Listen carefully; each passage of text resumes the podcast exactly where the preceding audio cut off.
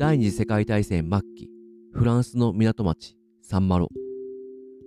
目の見えないフランス人の少女と、若きドイツ人の兵士の運命が、思わぬ形で交錯する。アンソニー・ドアが書いた重厚な物語、すべての見えない光を、ネットフリックスが映像化。今回は、この映像作品について語っていきます。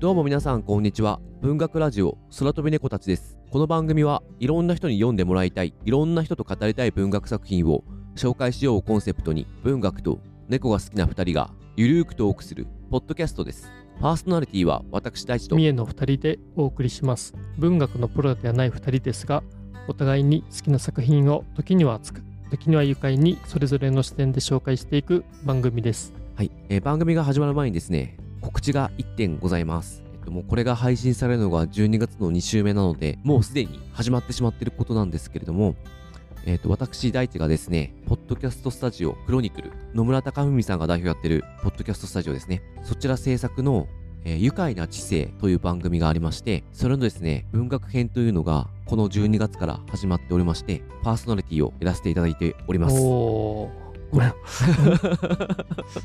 すごい。おめでとうございますありがとうございます。これ、ミエさんに初めて言った時、結構びっくりしたよね。あそうですそうです、ねね。俺もびっくりしたもん。話来た時、こんなことあるんだ。こちらですね、と毎週金曜日の配信になっていて、えー Amazon Audible ですね。なので、 Audible 登録しないと聞けないんで、あの、非常に聞ける人、ちょっと限られてしまうっていうとか、まあ、入会しないと聞けないんですけど、まあ、もしこの機会にですね、ちょっと聞いてくれると、うんうんすごい嬉しいです。で、えっと、お相手の方がいまして、えー一緒にパーソナリティをやってるのは、水星読書クラブの森さんという方と2人でやってます。で、森さんはですね、ちょっと我々とは真逆のスタンスというか、我々は文学のプロではないって、なんか文学ファンとしてのこう発信をしてるんですけど、森さんはですね、文学のプロとして発信をされてる方なので、収録1回か終わってるんですけど、あの、すごい、すごかったんで、まあ、わ私のトークよりも、ぜひ森さんのトークを聞いてもらいたいなと思うので、ぜひ、えー、Amazon Audible 愉快な知性文学編聞いてください。ね、これが毎週配信されるんですよね。 Audible の中で、6か、うん、半年ですね。うん。来年の5月かな、まで。ちょっとこの、あの、 Audible入るの大変かもしれないけど、まあ、すでに Audible入ってる人はですね、もう絶対聞いてください。あ。そうね。愉快な知性文学編、愉快な知性で検索すれば出てくると思うんで、ぜひ、じゃあ、今回のやつ行きましょうか。うん行きましょうか。今回はドラマを紹介します。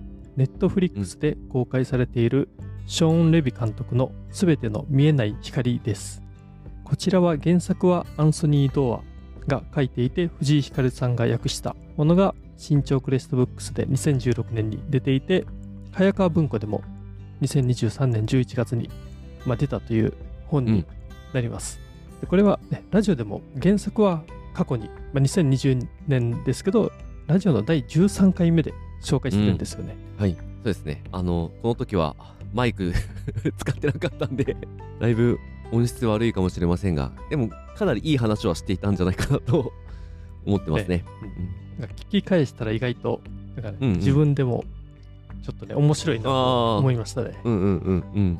なんかの時にラジオのエピソードの中で一つおすすめエピソードを決めなきゃいけなくて、で聞き返した時に、あ、意外といいこと言ってんなみたいな。そうですよね 俺も思いました、うん。ちょっとね、音質悪いから、最初ちょっとあれって思うかもしれないけど、まあ、聞き慣れてしまえば、最後まで聞いてもらえるんじゃないかなと思ってるんで、よかったら、あの、そちらのエピソードも聞いてもらえるとありがたいですね。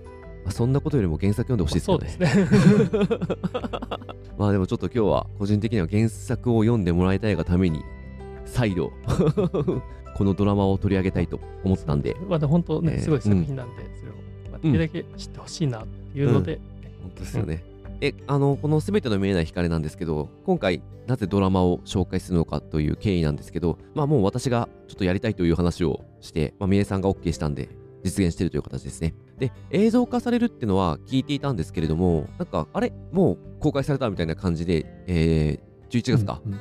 公開されていて、とりあえず、あの、第1話を見たんですけれども、いやこれ結構いいなっていうか、うん。あの第1話の段階でもうちょっと自分は結構泣きそうになったので ちょっとこれはやばそうだぞと思ったんで、えーもうその段階でちょっとぜひ紹介したいという気持ちになりました。で全部見切った段階で言うと原作にはない部分にはねですね結構目がいってしまったなとは最終的に見終わった時思ったんですけれどもまあその点についてはですね後ほどいろいろ話したいなと思ってます、うんで何よりもですねこれ原作がめちゃめちゃ長いのでこのネットフリックスドラマシリーズだったんでいやこれ10話ぐらいいくんじゃねえかあそれは思ってました。うん。うんね思ってた。らなんと4話4時間で、うんうん。収めてきてるっていうちょっとびっくりなあの構成だったのででまあその分ですねだいぶカットされてる部分とかあの話を分かりやすくするためにまとめちゃってる部分とか、まあ、設定が変わってる部分結構あるんですけれども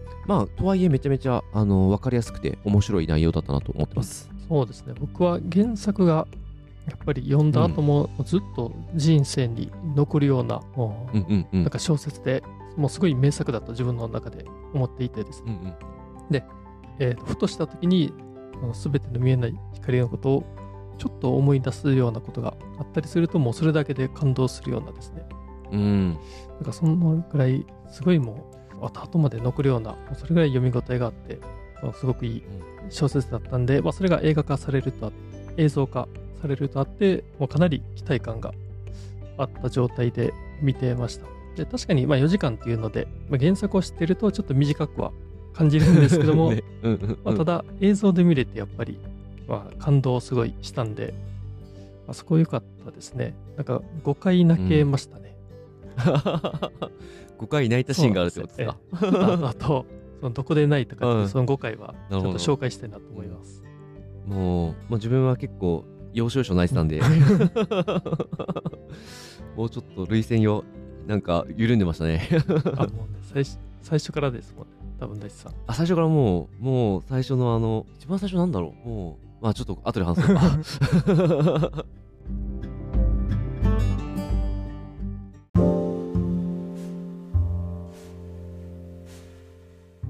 ではですね、えっと、作品紹介したいと思います。で、この原作の著者のアントニー・ドアさんという、えー人は、ラジオのもう13回目であの原作紹介しているので、まあ、そこであの著者についても触れているので、そちらを聞いていただけたらなと思います。で、作品紹介を、いやこれはネットフリックスのサイトからちょっと紹介させていただくと、第二次世界大戦末期、目の見えないフランス人少女とドイツ人兵士の運命が思わぬ形で交錯する。アンソニー・ドーアンによるピューリッチャー賞受賞のベストセラー小説を映像化。ということですね。だいぶシンプルだね。そう。これ、どうなんだろうね。なんか、すべての見えない光を知らない人がこの紹介文をネットフリックスで見て、うんうん見ようって気になるあのかーちょっと気になるところだね。そうですじゃあちょっとですね、あのドラマ版の特徴みたいなのを話していきたいと思います。で、今本当、すべての見えない光全く知らない人からすると、どういう話なんだってちょっと思ってる部分あると思うんですけど、まあ、それはちょっと今回はあんまり詳細にストーリーは話さずですね、要所要所ちょっとこういう話なんだよっていうのは、ちょっと我々がこう今言いたい部分が結構あると思うので、うんまあその時にですね、ちょっと補足していきたいと思います。で、でドラマ版の方の特徴なんですけど、まあ、原作はですね、あの、今、あらすじにあった目の見えないフランス人の少女、これマリー・ロールっていう名前なんですけれども、えーマリーと、えードイツ人兵士、ベルナー、この二人のですね、えー幼い頃からの成長と現実の時間軸、これ第二次世界大戦末期の、えーサンマロというフランスの町ですね。えーそこで、えーと実際に今戦争が終わろうとしているのか、えーとサンマロはですね、えードイツ人に占領されていたフランスの町なんですけれども、えーアメリカ軍が今解放しようとしているというところに差し掛かってます。なので、えーとドイツ人、ドイツ陣営か、はかなりちょっと追い詰められている、焦っているという状況ですね。で、で、ここでですね、あのーえー二人の幼い頃からの成長と、この今、サンマルの時間っていうのが交互に描かれていって、で、まあ、途中で追いついて合流して、まあ、そのまま話はどんどん先に進んでいくんですけども、うんこのあたりの仕組みがですね、物語を立体的にすることに付与していて、寄与していて、こういうのが好きな人は多分夢中で読んでしまうんじゃないかなと思います。私は結構、そのあたり、こう、どうなっていくんだろうみたいなのが結構あったんで、うんうん所読の時も夢中で読んだ記憶がありますね。このドラマ版の方はですね、原作とは違うというか、全く違うわけじゃないんですけど、割とこの現代の時勢、あのサンマロで繰り広げられている戦争に焦点が当てられていて過去の回想もあるんですけどそれは原作と比べるとボリュームがだいぶもう10分の1と言っていいぐらい少ないと思いますね、うんうん。なので結構2人のバックグラウンドっていうのをまあ最小限の映像で伝えてくるうんうん。うん形になってます、まあ、正直知ってるから あのあのしっくりきてしまっている部分もあるのかもしれないんですけれども、まあ成功はしてるんじゃないかなと思います、うんで映像が作り出している雰囲気はですね個人的にはかなり原作に近い気がしてますね、うん。でただ話はですね結構びっくりするぐらい変わっている部分もあります。えっ、とキャラがカットされちゃっていることもあるしえー原作にはいないキャラが出てきたりして、まあ物語の進行を助けていると。そんなところもありますね、うんうん。そうですね。原作は時系列に沿って話があの進んでいくんで、まあ、すごい、まあ、長い長編なんで、うん。最初はやっぱりあの主人公2人の子供時代を、まあ、追っていくわけなんですけども。でそこで原作だったら、まあ、終盤に、まあ、すごい強烈なクライマックスを迎えていくんでちょっと音楽に例えるとあの緻密に組み立てられたすごく壮大ななんかクラシックの交響曲を聴いてるようななんですけど、まあ、ドラマだともういきなりサビから始まるような、まあ、現代的な曲だなっていう,、んんんん。なんかそんなあの印象の違いはありましたね。まあ、でもドラマでもやっぱり4時間あるんで、まあ、最初いきなりサビから始まったなと思いつつやっぱり4時間あの回想シーンも挟まれて、まあ、見ていると、まあ、なんだかんだやっぱり、まあ、原作知ってるっていうのもあるんですけども、まあ、原作同様のすごいやっぱりなんか壮大さ感じるまあ話っていうのは、うん。なんかその辺はなんか4時間っていうのがまあな原作と比べると短いかもしれないんですけども、まあ、映像作品としては結構長いのかなと思うんで、やっぱそれなりのあの、まあ、ボリュームの見応えっていうのは感じましたね。4時間でもちょっと映画館で見たくなるような、うん。感じだったし、うん。通常の映像作品からすると長いけど。まあそう、ん。うん、めちゃめちゃ良かったですね、一応4話に分かれてるんで、うんうん。毎回話の最後、うん。ちょっと引きを持たせながあらそうですね。終わってったんで、うんそのあたりもちょっとどなんかドラマを意識していて。そうですね。なんか1時間うん。が4つにね、分かれるってうんういうん。感じだったんで。うん、結構気になる次見たくなるような、うん、再生したくなるようなうん。終わり方をしていたなとうん。うん。うん。思いますね、多分それに絡めてなんですけどあの本ルンペルっていうあの、えっと悪役ですね。悪役ですね。彼の存在がですね原作原作でもまあ原作でも強いんだけど第三の主人公みたいなうん。立ち位置で描かれてるから、うん。なんかこの全体のボリュームからすると、お多かったイメージが。そうですよね。うん。あのねあるけど、うん。まあ、かなりね彼のなんか悪役ぶりというか、彼がちょっと迫ってくるので結構緊張感が生まれて、まあ、そこで次のエピソードにつなげるみたいな終わり方をすることが多かったんで、結構あの思った以上に本ルンペルの印象が見終わってみると強かったなって、うん、思いましたね。確かにね、ちょっとなんか不気味な存在感の人なんですよね。なんか悪役なんですけど、うん。結構知性派で、なんかね、うんちょっといやらしく追い詰めていくようなタイプ。初めて見た人かな、うんうん初めて見た役者さんだったけど、うんだいぶハマってましたね。確かに確そうですね。本ルンペル役。ううん。確かに。いや、僕も本当にしっくりきましたね。うん。うん。いや、そうですいや、僕はでも、あの映像版に関しては、マリーのおじさんのエティエンヌの存在感がすごい際立っていたと思いましたね。そうですね。だいぶ活躍しましたね。でちなみにあの原作の話をした時ラジオでもう3年前ですけど、やっぱり主人公2人の話があのメインになったんでちょっとエティエンヌの話っていうのはラジオであんまりしてなかったんですね。うん。いやでもそのエティエンヌがもうこのドラマを見てるともう3人目の主人公みたいな感じでうんうんまあ結構もうめっちゃ活躍してたんでしかもねすごい渋いなんか親父っていう感じの俳優さんでうんなんかめっちねゃかっこいいんですよねエティエンヌの俳優さん。ごめん、小説からのイメージだと、ちょっと太ってそうそうるイメージだった僕もそう思ってました。でちょっとああったよね。ちょっとオタうんクっぽい、そうあそうそうそうそうそう。そのイメージだったんですけど、ただ確かにでもかんでドラマの方はもうもう結構なんていうんですかねもうめっちゃ強そうなしかもイケてる親父っていう感じの、うん。うん。でも確かによく考えるともともとまあ戦第一次世界大戦で。活躍した、うんうんまあ、あの英雄と呼ばれていた人が、えまあ、ちょっとその戦争ので、まあ、精神的な傷を負ってしまって引きこもりになってしまったんですけども、まあ、まあそういう背景考えると、まあ、確かにかっこよくて強そうっていう、まあ、そういう人物像で、まあ、確かにって思うところはねありましたんで。いうん。やそうですね。うん。まあそれが、ね。まあ、うん。うん。なんか僕はなんかエティエンヌの存在感がすごい ドラマでは強いって思いましたね。うん。うんいやしっかり掘り下げてうん。描かれていた人物の一人で、で、まあ、さっき言ったけど結構エティエンヌの話立ち位置話とかが原作とは違って結構活躍するシーンがうん。うん。多かったので、そこはちょっと面白かったですね,、うん。ねベルナーとのの絡みもあったりするんでちょっとそこはまたちょっと,、うん。ちょっと後で、うん、話しますか、うん。うん。じゃあそんなとこなんですが、まあ、ちょっと今からちょっといろいろ話していきたいんですけどじゃあちょっと印象に残った部分話していきたいんですけど、うんうんまずですね結構最初、まあ、ベルナー、マリーロール出てくると思うんですけど結構ハマり役というか、イメージ通りだったなっていうか、まあ、特にベルナーはすごいイメージ通りだった、はいはい。あベルナーだ。っ たそうですよね。あの無線聞いてる時。割とやっぱ冒頭からですねだいぶカットカットしているとは思うんであれなんですけど、まあ、マリーが海底2000マイルかを読んでいて朗読していて、それをラジオで放送していると。で、それをベルナーが聞いていて、で、ベルナーは、ベルナーの任務は違法にえ放送されている電波をキャッチして、それを見つけ出さなきゃいけない、発信源を見つけ出さなきゃいけないっていう任務がありながら、もうそれがですね、自分の過去の記憶と結びついちゃってるから、うん。うん。まあ、ちょっとこれ、ベルナーがですね、ちっちゃい頃ですね、聞いてたラジオとちょっとうん。うん。密接に結びついてるんですけど、あのそれと結びついちゃってるから、もう全然上には報告しなくて隠すっていう。うん。うん。ううんん、行動に出ていて、まあベルナーも結構立場が危うくなってるんですね、でもその中でもベルナーがあの幸せそうにあの ラジオを聞いてるシーンがもうぐっさりきましたね。そうですよね。まあちょっと原作読んでないと意味がわからないと思うんだけどね。そうですその意味っていうのは。ね、うん。いやでもやっぱり原作知ってるとやっぱりねいきなりもう感動シーンですよね。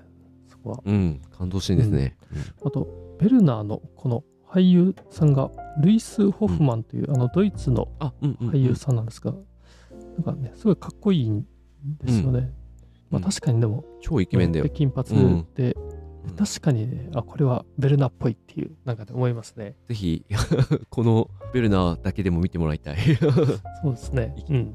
あの冒頭の話で言うともう結構涙が結構出てしまったところは、あの幼い頃にあのマリーと,、えー、とその父親がパリにいて、うん。うんでマリーの目がもう見えなくなっていて、うんうん。もう回想シーンなんですけど、父親がですねあのマリーの誕生日に自分が勤めてる博物館に連れてってなんかそこに展示し展示じゃないか、まあ、しまってある宝石とかをうん触らせたりするんですけど、まあ、その時に父が言う目に見えなくても世界はそこにあるっていううんセリフがあるんですけど、もうそれでなんかもう泣いちゃった。な なんかもうこのねうん。であのあとあの、まあ、その前後でねパリの街の模型が出てくるんですけど、うんうん。で、まあそこの模型っていうのがあの目の見えないマリーのために父が作ったもので、うんその模型を触らせて建物の形配置とかを覚えさせて、あの道の形とかを覚えさせて、えーと目が見えなくても一人でも出かけられることができるようにしてくれてるっていう、うんうんもう父の愛の象徴のようなものなんでやっぱあの教えてるシーンはもうそれだけでググッときてしまう、うん。いやもう冒頭からもうめっちゃいいシーンだなとか思いながらそうですよね。なんかこのうん模型がやっぱすごいなと思いましたね。なんかねでうんうんうん。おもちゃみたいな感じがあっうん。てやっぱり模型なんで、でうん。ただすごいなんか大きいんですよね。あのテーね大きいテーブルにこの街並みが結構な大きさでもう模型がその街の模型ができてて、うんうんうん。なんかねすごいもう見ててワクワクするようなそう。でそれがなんかオープニング映像で流れるんですよね。なんか各回の。あねうん。なんかうん。そうそれとかもすごいなんかねこの模型を見れてなんか毎回すごいなんかワクワクしましたね。うん。うん。ネットフリックスだからさ、イントロ飛ばすってあるんだけど俺飛ばさなかった。あそうそうそう。僕もそう。めっちゃいいこのオープニングと思って、そうですそうです。いや僕も正直いや今回はなんか最初から最後までずっとなんか見れましたね。ねうん。いいよね、うん。そしてあのタイトルが出てくるね。あの光が。はいはいねん。そうそうそオールズライト You Can Not See う。うね、ん。すごいいい。ちょっと模型の話が 発展したけどでもオープニングは本当すごい良かったですね、あとですねもうなんか冒頭の話ばっかであれなんだけど、えっと、ベルナーの幼少期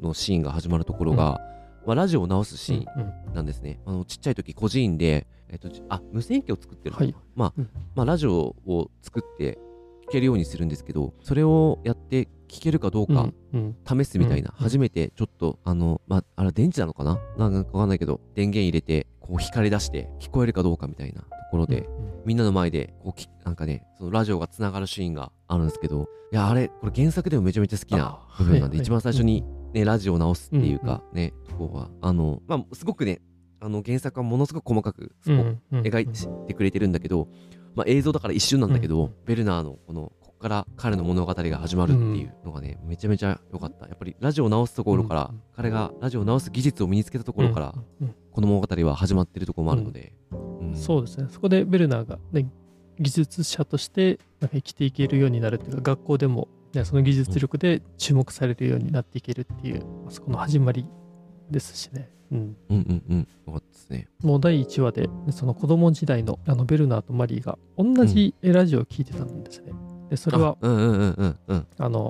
フランスからの宗派で流れる、えっと、放送で、えーまあ、教授と名乗る人物が、まあ、科学の授業であったり、まあ、それをベルナーは、えっと、世界の、まあ、真理はをその教授は語っているというその教授が、まあ、光と闇のについて話したりするんですけども、まあ、そこで一番大切な光はもう見えない光だっていう話を、うんうんうん。でそれをベルナーもマリーもお互い聞聞くんですけども、まあ、そういうシーンがあって、まあ、まず1回目泣けたのはそこですね。いやオーバーラップは良かったね。ね。あの、うん。映像だからこそすごい見せてくれたうんうんうん。シーンだったなって思う,、そうですうん。まあ、原作もそうですけど、まあ、ドラマでもやっぱり、まあ、この第1話のそういうシーンがあって後々に、まあ、それが効いてくるっていうのがやっぱりあるんで、まあ、ベルナーとなんかあの妹があベルナーにあの妹が、うん。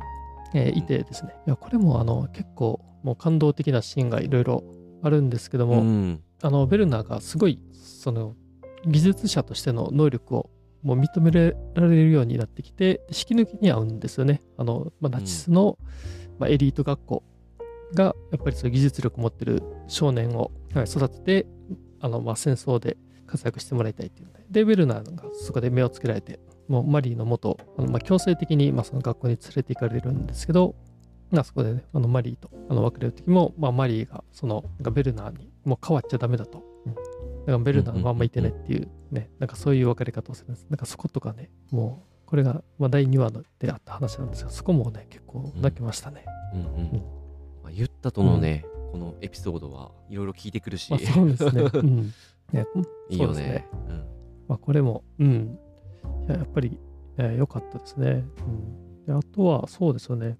なんか結構印象残ってるとこだと、なんか3話あたりから結構 ATN が活躍しだすというか、まあー。ドラマによく出るようになってきて、でこれもね、なんかすごいもう感動的なところがやっぱりいくつもあるんですけど、うんうんうん。そうまあ、エティンヌっていうのは、まあ、マリーにとっておおじさんなんですけども、マリーはもともとお父さんとパリの博物館、お父さんがパリの博物館に勤めたんで、パリ住んでたんですけど、えまあ、ちょっと、えっと、逃げないといけないという状況で、まあ、親戚のいるサンマロに逃げてきたんですけども、まあ、そこでね、そのエティエンヌという、まあ、変わり者って言われているおじさんと出会うんですけども、でただエティエンヌが屋根裏部屋に無線機を持っていて、でマリーはもともとあの少女時代にそういう無線放送を聞いてたんで、ねすごいそこに興味を持つんですけども、まあ、そこで ATN と出会って、すごい感動するっていうです、感動するっていうか、もうこっちがすごい感動して、そうそう、もう泣けてきたっていう、ありましたね。ね、あれはね、まあ、マリーがね、その ATN の放送で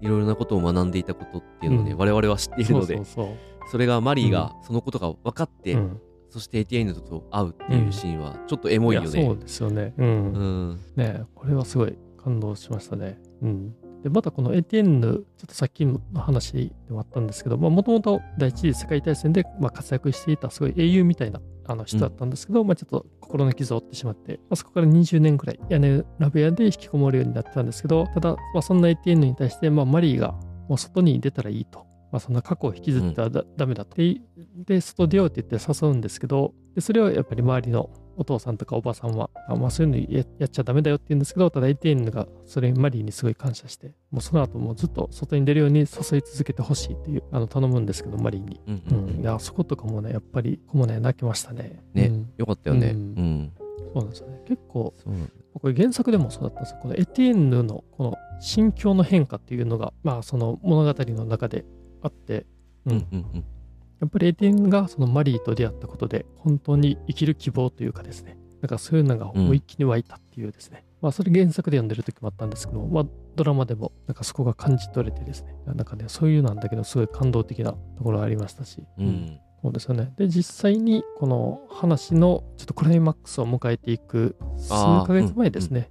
まあ、サンマロにアメリカ軍がまあ、ちょっとそうん。の到達しするっていう情報が、まあ、キャッチされて、まあ、そこで、まあ、ATN が、ねまあ、ちょっとこのまま屋根裏部屋にずっと居続けたら、まあ、ダメだというか自分ができることをやろうっていうので、まあ、外に出ようとするんですけど、まあ、それでねマリーと一緒に外に出ていくっていうシーンとかねありましたし。まあそこから一気にあれですねもうクライマックスになっていくというので、まあ、そこでそこからねやっぱクライマックスで、えっと、ATN と、えっと、ベルナーのやり取りとかもうねすごい、うん。ここもねやっぱりなんか泣けましたね。あの、まあ、ベルナーも実はマリーと同じく子供の頃 ATN、まあ、教授ですね。教授の話をうん。そう、まあ、ラジオで聞いていて、うんううん。んで ATN のね、まあ、声とかで、まあ、それを知ってでベルナーはあの、まあ、個人出身で、まあ、その両親のこととか知らなかったんですけども、まあ、そんなベルナーにとってはその、ねずっと聞いていた、まあ、教授っていうのは、まあ、自分にとっては父親みたいなものだうんうんうんね、そんな話をして。でエテンヌもねあの結構ベルナーがやっぱりその、まあ、ドイツ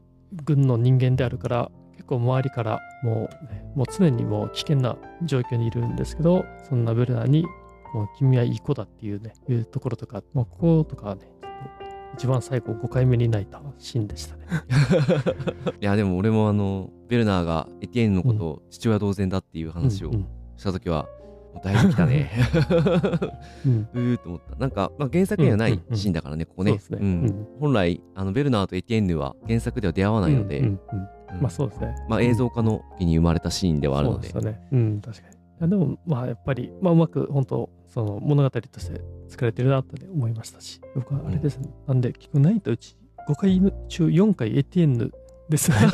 エティエンヌ率そう高い。そうそうそうそう。なるほどいいですね、エティエンヌとベルナーの絡みというか出会いはうんうん。もうめちゃめちゃ良かったですね、ううん。んなんかあれだもんね。やっぱりエティエンヌからするとねベルナーが自分の放送を聞いてくれていたってことがすごく重要だよね、まあ、そうですね。うん。ATN もそもそも聞いてくれている人がいるかどうかわからない状況で、ね、ちょっとラジオで話してたって、ね、言ってましたし、うん。それがね、こうしっかりベルナーと、うんうん。まあ欧州中にあの電届くような電波に乗せていたので、うん、ドイツにも届いていたわけで、うんで本当はね他国の電波を聞いてはいけないんだけれども、うんうんもうベルナーはずっとそれを聞いて、うんうん。夢中で聞いていたっていう、うんうんうん、そうですね。まあ、ブレナにとっては、もうそ、それが、なんていうか、うん。現実逃避みたいな、うん。まあなんていうか、世界の中の本当に、もう光を感じれる時間であったっていううんうんうん。ことですし、うん。ねうん。まあ、ベルナーは真理か、うん。真理だって言ったもんね。うん。うんうん。そうでしたね。真理を教えてくれていると、うんうん。うん。それで育ったベルナーがもうエティエンヌとうんうんうん出会ってみたいなね、うん。そうですね。で、まあ、ちょっとクライマックスまで今話がバッといっちゃったからここであれだけど、やっぱりあの、うん。まあ、ベルナーとマリー・ロールもねこう出会い方も思ったより ベルナーがうん。うん走るシーンが多くて、すね。ごい、切羽詰まってたんですよね。うんうんうん。まあ、原作にもあるんだけどね,、まあね。あれね、うんうん。本当に、ね、ちょっとマリーがピンチだっていうので、まあ知ってたんですけど。でまあ最後なんかベルナーとマリーが、まあダンスというかなんだろうね。あのちょっと触れるうんうん。シーン、うん。もうすごく良かったし、うん。あと原作通りではあるけど、あの2人で桃を食べるシーンとかあも俺泣いちゃったもんな、ね、缶詰のもう本当に良かったですね。うん。2人で一つの缶詰を分け合う、うん。あのシーンはもうめちゃくちゃ、そうですよね。うん。まあ、うん原作でもすごい印象的でしたし。うん、原作でもすごい良かったしね、であとやっぱそのあの2人の別れるシーンですよね、うんうん原作でも本当ここはもう泣いちゃったけど、うん そうですよね。うん。で、この2人でね、結構やっぱり、ね、一緒にいた時間って、まあ、短かったんですよね。だからそこがやっぱり、うんねまあ、原作もそうですけど。500ページ以上あって10そうそうそうページぐらいだからね一緒にいた時間ね、うん。うんもうほんとそこがすごいいいなって思う、うんクライマックス話すといいねそうですね。あと、うんそれとそうですね。クライマックスはやっぱり結構良かったですし、最後、終わり方ですね。僕はすごいちょっと印象的だったの。原作では、まあそういうクライマックス的なシーンがあって、で、その後も小説としては続いていたんですね。ちょっと未来の話とか、ああまあね、語られていたりしたんですけど。で、ドラマはもう、まあ、現在の時点で、まあ、話はね、終わるんですけども、で、まあちょっとどういう風に終わっていくかっていうのは、ネタバレになるんで、話はしないんですけども、うんうんそうですよね。何かその、えっ、と、原作、まあドラマってやっぱりあの原作をを丸々忠実に再現してるわけではなくて、やっぱり部分部分で変えていたりするんですけども、まあ、そこはなんか、やっぱり原作とは違う世界線っていうのを、なんか自分の中ではちょっと想像してですね、なんかそんなこと、違う世界線描いていたかどうかっていうのさえ正直わかんないですけども、でもなんかね、ねなんか原作とは違う世界線を想像してもいいんじゃないかって思えるような、ちょっとね、ドラマで、うんうんなんか少し希望をね、感じれるような、そうですね。そうね。うん。なんか、まあそこはね、うんちょっと原作とは変えてきた部分でしたね。うん。いやー、でもね、まあ、ちょっといろいろあるけれども、まあ、ちょっとそのことも踏まえて、その前にちょっとですね、うん個人的に、えっ、と、映像化された部分で、うんまあ、ちょっと原作と変わってしまって、ちょっと残念だったなっていうところをちょっと話したいんですけど、私一番好きなキャラクターで、ホルクハイマーっはいはい、ていう、んあの、ベルナーの、うんまあ、先輩、うんまあ、上司うんみたいなことになる、あの、兵士の、あの、男がいるんですけど、これがほぼ、キャラカットされてるという。いや、そうでしたね。うん。いたけど、あれだよな。名前出てこなかったけど、なんか、あれだよな学校時代1と思ったら回しか呼ばれてないですもんね、確か。ルカイは。あ、で、あと、速攻死んだっしょ。そうそう。そうか、もう、あのそう、ウォッカも、ウォッカ？なんか。お酒持ってきて飲めよって言って、飲んで爆撃受けて、次のシーンには、うんあーって。あれ、死あれ、んでホルクハイるんですかねマーだよね。た多分そうね。死んだと思うほんまですか？なんかうん原作だったらなんか本当に、なんか、ずっと一緒にいるんだけどね。で、その、なんか爆破されて、なんかちょっと閉じ込められたところからも、なんか死にかけだけど、驚異的な力で、なんか這い上がっていくっていう、うん。ここがなかったもんそうですね。そもそも閉じ込められたかったからね、あそう今回ね。あのそういうことん。か。あの爆撃を受けて、けど原作だとね、あのそもそも閉じ込められたところから始まるからね、あの、えっと、爆撃を受けて、えっと、その建物の地下に避難してたんだけど、もうそこが崩れちゃって入り口が。はいはいはい。でもう地下でうんどうする、うんうん。生き埋めになるのか？みたいな感じで。で、その時に、あの仲間が何人か死んでるんだけど、うんそのうん。中で、ホルクハイマーとベルナーだけが生き残っていて、二人で閉じ込められちまったけどどうする？みたいな感じになって、うん。ああ、確かにそこなかったですね。絶望の中で。うん。うん。だから結構そこは原作と映像で結構違うところ、ううん。ん、うん、だなと思った。そうですよね。うん。だからホルクハイマまあーのね、存在が、で、ベルナーのその学校時代っていうのもそんなに描かれてなかった。ほぼ一瞬そうですよね。あのフレデリックっていう友人もね、いたんですけど、うん。フレデリックも出てこなかったですし、でも、フレデリックぽい人はいましたけど。ちょっと、器用な、そう、器用な男の子なんだけど、器用な男の子一周映ったよね。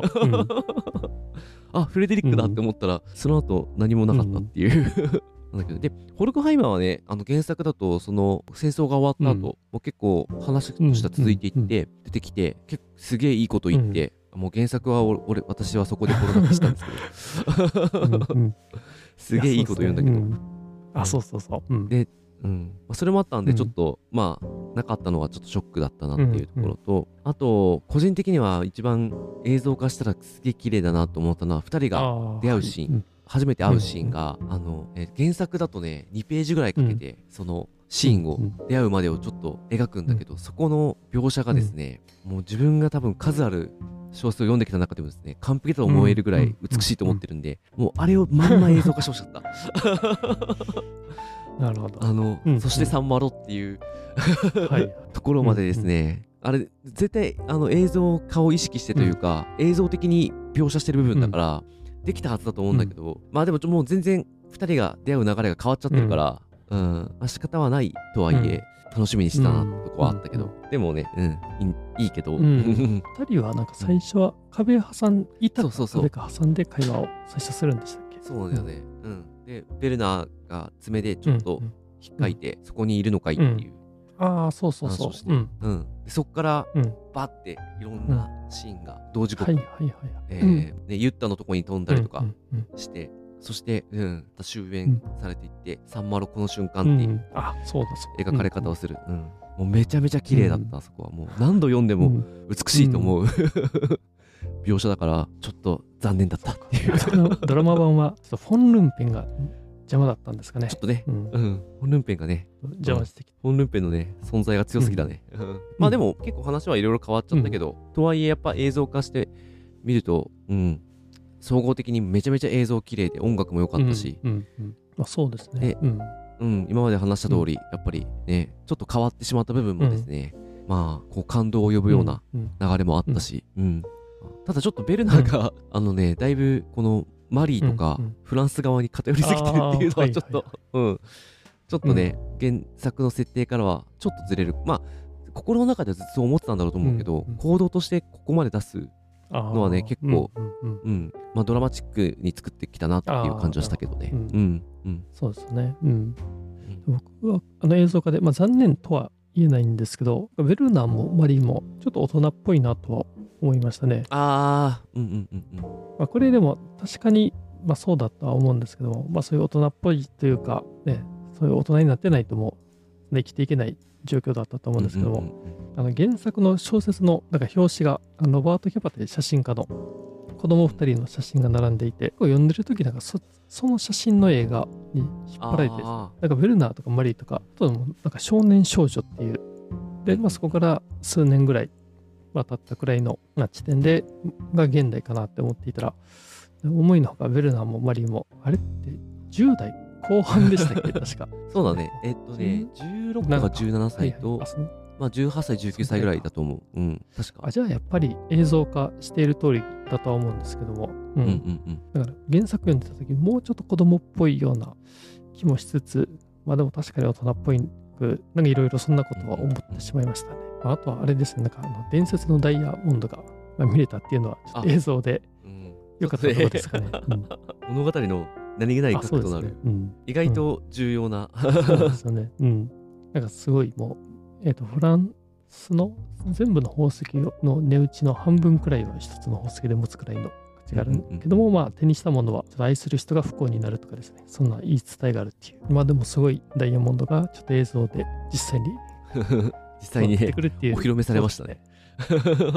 あれそうなんだよな原作読んでる時は、あの宝石の設定ってないいる？とか思ってたんだけど、うんなんか映像化すると結構、まあ、あれがキーになって、うんうん。物語が動いたりもしてたから、うん。あなるほどなうんとちょっと思った、ううん。ん。ちょっとね原作読んでる時はなんか急にそこだけファンタジー色が強くてさ、はいはいは ううん。ん。うんと思ってたんだけど、うんでもなんか映像で見るとなんか、うん、結構受け入れられたというか、うんなんか筋が通ったなとは思ってますね。うん。えっ、と今回やっぱり原作と映像化っていうのをですねまあ割と結構あんまり今回あんま台本ちゃんと作ってないんで 行き来しながらのトークになっちゃったと思うんだけど原作と映像化のやっぱり違いってのはやっうんぱ面白いなって思いましたね。改めて。うん。なんかそうですよね。なんかうん。うん。なんかすごく強く思い入れがある作品うんうんうん。だけどやっぱり映像化されるとあなんだろう。なんかすごく綺麗な部分にも目がいくし、うんうんうんでもあやっぱこここうしてほしかったみたいなところも目がいくし、ぱり面白いなって改めて思いましたね。うん。うん。そうですね。いや、僕も、まあ、同じ物語を原作も映像も描いてるんですけども、やっぱりあの映像の方は、まあ、後出しっていうところもあって、ちょっと切り口が原作と違っているところがあって、まあ、そこはすごい面白いところだと思うんですが、原作が1から10描いてたら、映像は1から5くらいかもしれないですけど、その代わり うんうん1から5の中で今回だと、まあ、現在地点の、まあ、マリーとか ATN とか、主にそこの物語を、まあ、丁寧に描いていたと思いますし、僕は結構原作読んだ時はベルナーに引き込まれたんですけどもうんうん映像の方を見るとやっぱり、まあ、マリーのとか ATN のいる世界に結構引き込まれましたしあ。なんかそういうちょっと切り口違うものを同じ物語ですけど出してくれるっていうのは原作を知っているとなんかねすごいちょっとありがたくうん。なんか見れましたね。まあ、それを、まあ、物足りないってあのもう原作をそのまま再現してほしいって思うっていう気気持ちももちろん分かりますけど、まあ、違う切り口で見せてくれるっていうのはいやそれは良かったなっていうのはありますね。そうですね。やっぱだいぶ分かりやすくなってたから、なんか間口としてはめちゃめちゃ広がってるし、うんこの物語を、ね、楽しんでもらうっていう点で言うと、かなりいい映像だったなと思いますね。うん。なんかやっぱこれをきっかけにぜひ原作を読んでもらいたいと思うし自分は。でまあやっぱりこのどうしてもねあの原作ではあ原作で描いてる部分でうんカットされちゃってる部分っていうのがうん結構多いので、うん。あの原作はこの第二次世界大戦が終わった後もうすごい時間も経って、うん最終的には2010年代まで飛んでくれるので、なんかそうなった時にすごく自分は読んでて、遠いなと思ってた世界が急に、あねそうですよね。うん。うん。ね、あの感動はすごいいいよね。うん。確かに。うん。うん急に自分の世界に近づいてきたみたいな。うんにつながってくる感覚がね、うん。うんあったんで。うん。で原作だとそこでようやくタイトルの意味がうん。明かされるし、うんあのダイナミックさっていうのはやっぱりすごい所属の時にすごい感動したし、うん。うん。うん。まあ、でもそれをやっぱり映像でやるのは難しいのかなとかちょっと思ったり、まあ、尺の問題もあるかもしれないし、うんうん。あの、うん。登場人物全員、うん。50年ぐらい、うん。あの、時間を与えないといけないから、ね。ちょっとまたキャスティングのあれもあるから、あーれだろうけど、ううんん、うん、大変なんだろうと思うんだけど、うんうん。ある意味、ドラマは原作にはない余韻を残して、うん、割ってったので、そこはそれですごい良かったし、ううんん。うん、そうですよね。なんか確かに今回の見てなんか原作のなんかそのまんま再現されなくてもやっぱりドラマはドラマで、うん、うん。まあ、分かりやすさもそうですしなんかえあと映像ですね。今回のような実際にあった舞台サンマルのうん1940年代とかの、うん。なんかそういったのとかあとまあ模型もとか無線機の部屋の映像もそうですけどもなんかそういったもうすごいリアルに映像を見せてもらえるだけでもすごいなんか満足感っていうのあったんでやっぱその映像の力っていうというかですねなんかそこの表現力っていうかなんかそれってすごく大事なんだなっていうのはやっぱり感じました、うん。うん。ね。うん。あと役者の演技力ですね。そうで、すね。うん。うん。うん。ベルナーとマリーはめちゃめちゃうまかったね、うん。ねマリーも 盲目の少女を演じるっていうねすごい難しかったと思うんですけど、うん。うん。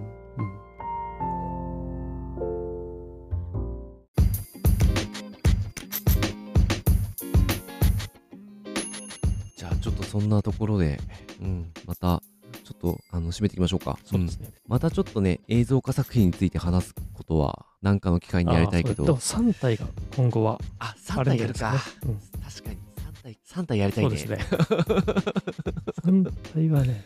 来年の3月ですね。長くなりそうですけど、2024年うん。3月。ちょっとやれますか。それは、うん。あとまあもうどうなっちゃってるかわかんないけど我々のラジオで紹介してきた作品で気になってるのはストナーですねストナーの映像化どうなってるか。ああれほんとどうなっちゃったんだろう。制作だけは決定したんだけどな。うなんとか、うん。プロジェクトヘイルメアリーか、えーうんうん。うん、あたりはちょっと気になるんで、うん。まあちょっと映像化た段階で、もしかしたらまたこういうのをね、あのやってみるといいのかなと思ってるんで、あのぜひあのお楽しみにしていただけると嬉しいですね。はいじゃあ、どうしようか、全体的な感想はいっか、うん今回は。そうですねじゃあ次回予告して終わりますか。うんでは、次回予告して終わりたいと思います。えー次回はですね、えー、ナオミ石黒の逃げ道を紹介します。えー、和尾石黒の娘さんのデビュー作ですね。お楽しみに。番組の最後になりますが、メルマガ会員募集しております。えこちらは無料版、有料版とありまして、無料版は毎回のエピソードで長すぎた部分をカットして音源を配布してます。これ毎回あるわけじゃないんですが、えカット音源があるときにはなるべく配布してます。で、えー有料版はですね、えサポーター特典というような形になっておりまして、まあ特典というよりも、もう本当応援してくれる人のがいて、まあ少し我々に課金してもいいなという方々のためにですね、ちょっとお返しのような編集後期を毎週毎週お届けしております。詳しいことは番組概要欄に記載しておりますのでご確認ください。で、番組の感想やリクエスト、またこのラジオを聞いて紹介された本を読みました、読み返しましたとございましたら、ハッシュタグ空飛び猫たちをつけて教えていただけると大変嬉しいです。えーインスタや、えー X の、えー DM や投稿などでお待ちしております。お便りフォームも番組情報欄載せております。えー積極的に拡散共有していただけると助かります。ではまた来週。ありがとうございました。